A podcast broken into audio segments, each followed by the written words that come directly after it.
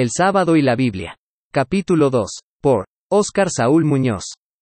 ¿Quiénes son los hijos de Israel? Israel fue el hijo que recibió la bendición de la primogenitura al haber hecho un trato con su hermano mellizo, quien merecía por derecho la primogenitura al haber nacido primero, pero que la rechazó por un simple plato de lentejas por ser un hombre profano. Israel en principio tenía otro nombre el cual era Jacob que significa suplantador.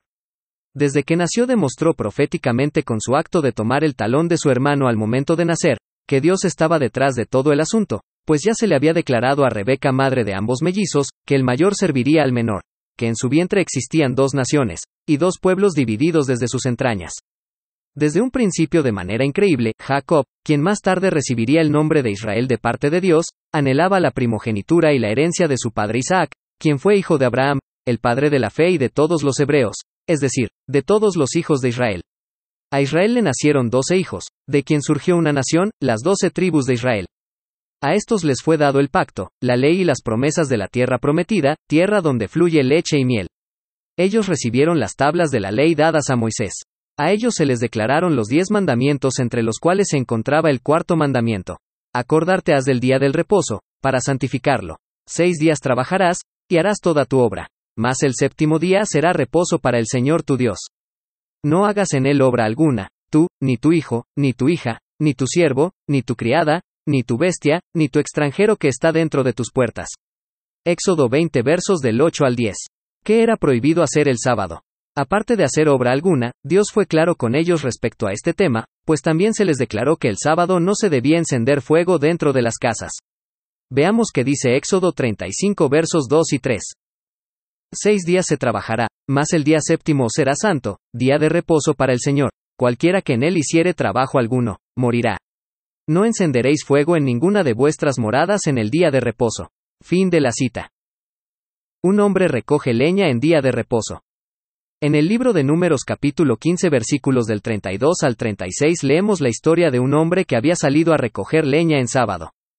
Las personas que lo habían encontrado decidieron ponerlo en la cárcel pues no sabían qué se le debería hacer. Fue entonces cuando Dios le dijo a Moisés que aquel hombre irremisiblemente, es decir, no le sería perdonado por haber cometido una falta muy grave y debía morir. Encontramos una sentencia muy severa, pues Dios consideró muy grave la falta. El hecho de haber desobedecido el mandamiento de Dios merecía la pena de muerte. Algunos, si no es que muchos, verán a Dios como alguien malo.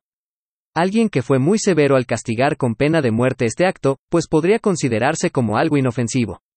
¿Por qué castigar así a una persona? Cabe señalar que el mandamiento ya había sido dado, la advertencia fue declarada previamente, sin embargo la conducta del leñador fue al parecer cínica e irresponsable. ¿Por qué creer que no pasaría nada? ¿Por qué no lo hizo en los seis días establecidos? Alguien dirá, ¿por qué fue tan grave recoger leña en ese día? Responderíamos, ¿acaso no fue un acto de desobediencia, ¿Qué me dirás del fruto que comieron Adán y Eva? Solo comieron. ¿Qué pasó? Los resultados de la caída hoy en día son evidentes, de tal manera que todos mueren por ese acto. ¿Cuál fue la falta? La respuesta es, la desobediencia. Dios no fue malo, ni lo es y no lo será. Más bien debemos entender que Dios es justo. Leemos en el siguiente pasaje lo siguiente. Tú hablarás a los hijos de Israel, diciendo, en verdad vosotros guardaréis mis días de reposo, porque es señal entre mí y vosotros por vuestras generaciones, para que sepáis que yo soy el Señor que os santifico. Así que guardaréis el día de reposo, porque santo es a vosotros. El que lo profanare, de cierto morirá, porque cualquiera que hiciere obra alguna en él, aquella persona será cortada de en medio de su pueblo. Seis días se trabajará, mas el día séptimo es día de reposo consagrado al Señor. Cualquiera que trabaje en el día de reposo, ciertamente morirá. Guardarán, pues, el día de reposo los hijos de Israel, celebrándolo por sus generaciones por pacto perpetuo. Señales para siempre entre mí y los hijos de Israel. Porque en seis días hizo el Señor los cielos y la tierra, y en el séptimo día cesó y reposó. Éxodo 31 versos del 12 al 17. Podríamos decir que el hombre murió por su propia decisión.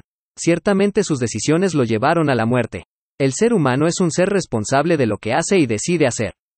Pienso que solo Dios sabrá y tendrá sus razones como el juez y legislador de todo lo creado. Él es el autor de la verdad y de lo bueno. Él ha determinado qué es y qué no lo es.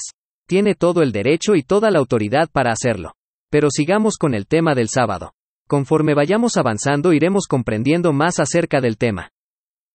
Pasajes respecto al sábado que al parecer no concuerdan. se debían inmolar, en el santuario, dos corderos en día sábado. A partir de aquí comienza lo aparentemente contradictorio respecto a no laborar en día sábado, sin embargo, en los siguientes pasajes encontramos obras que obviamente son trabajo y no se castigaban. Leamos el primer pasaje. Manda a los hijos de Israel, y diles, mi ofrenda, mi pan con mis ofrendas encendidas en olor a mi agradable, guardaréis, ofreciéndomelo a su tiempo. Y les dirás, esta es la ofrenda encendida que ofreceréis al Señor dos corderos sin tacha de un año, cada un día, será el holocausto continuo. El un cordero ofrecerás por la mañana, y el otro cordero ofrecerás entre las dos tardes. Y la décima de un efa de flor de harina, amasada con una cuarta de un hin de aceite molido, en presente. Es holocausto continuo, que fue hecho en el monte de Sinaí en olor de suavidad, ofrenda encendida al Señor, y su libación, la cuarta de un hin con cada cordero. Derramarás libación de superior vino al Señor en el santuario.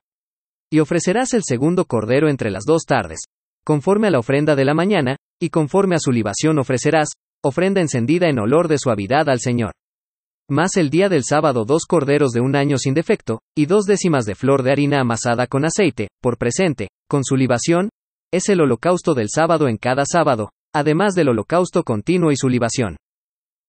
Los panes de la proposición eran renovados cada sábado. Y tomarás flor de harina, y cocerás de ella doce tortas. Cada torta será de dos décimas de efa. Y las pondrás en dos hileras, seis en cada hilera, sobre la mesa limpia delante del Señor. Pondrás también sobre cada hilera incienso puro, y será para el pan como perfume, ofrenda encendida al Señor. Cada día de reposo lo pondrá continuamente en orden delante de Dios, en nombre de los hijos de Israel, como pacto perpetuo. Y será de Aarón y de sus hijos, los cuales lo comerán en lugar santo porque es cosa muy santa para él, de las ofrendas encendidas a Dios, por derecho perpetuo. Levítico 24 versos 5 al 9. Estos panes eran comidos por los sacerdotes que oficiaban cada sábado en el lugar santo, al cambiarlos cada día de reposo, tenían la orden y el permiso de Dios para hacerlo, solo los que oficiaban tenían el derecho, sin embargo vemos en las escrituras que el rey David, que no pertenecía a la familia de los levitas, y mucho menos oficiaba como sacerdote, comió del pan sagrado. Y vino David a Nob, a Ahimelech sacerdote, y sorprendióse a Ahimelech de su encuentro, y díjole, ¿Cómo tú solo, y nadie contigo? Y respondió David al sacerdote Ahimelech, el rey me encomendó un negocio, y me dijo, nadie sepa cosa alguna de este negocio a que yo te envío, y que yo te he mandado, y yo señalé a los criados un cierto lugar. Ahora pues, ¿qué tienes a mano? Dame cinco panes, o lo que se hallare. Y el sacerdote respondió a David, y dijo, más lo daré si los criados se han guardado mayormente de mujeres. Y David respondió al sacerdote, y díjole, Cierto las mujeres nos han sido reservadas desde anteayer cuando salí, y los vasos de los mozos fueron santos, aunque el camino es profano. Cuanto más que hoy habrá otro pan santificado en los vasos. Así el sacerdote le dio el pan sagrado, porque allí no había otro pan que los panes de la proposición, los cuales habían sido quitados de delante de Dios, para que se pusiesen panes calientes el día que los otros fueron quitados. Fin de la cita. ¿Qué es lo que nos enseñan estos pasajes? ¿Cuál era el propósito de Dios respecto al día sábado? Continuaremos con la tercera parte de este tema en nuestro siguiente capítulo. Comenzaremos a entender el mensaje y propósito del día de reposo, ya que también Jesucristo al habitar en esta tierra trabajó en el día sábado, y además de eso, sanaba en días de reposo.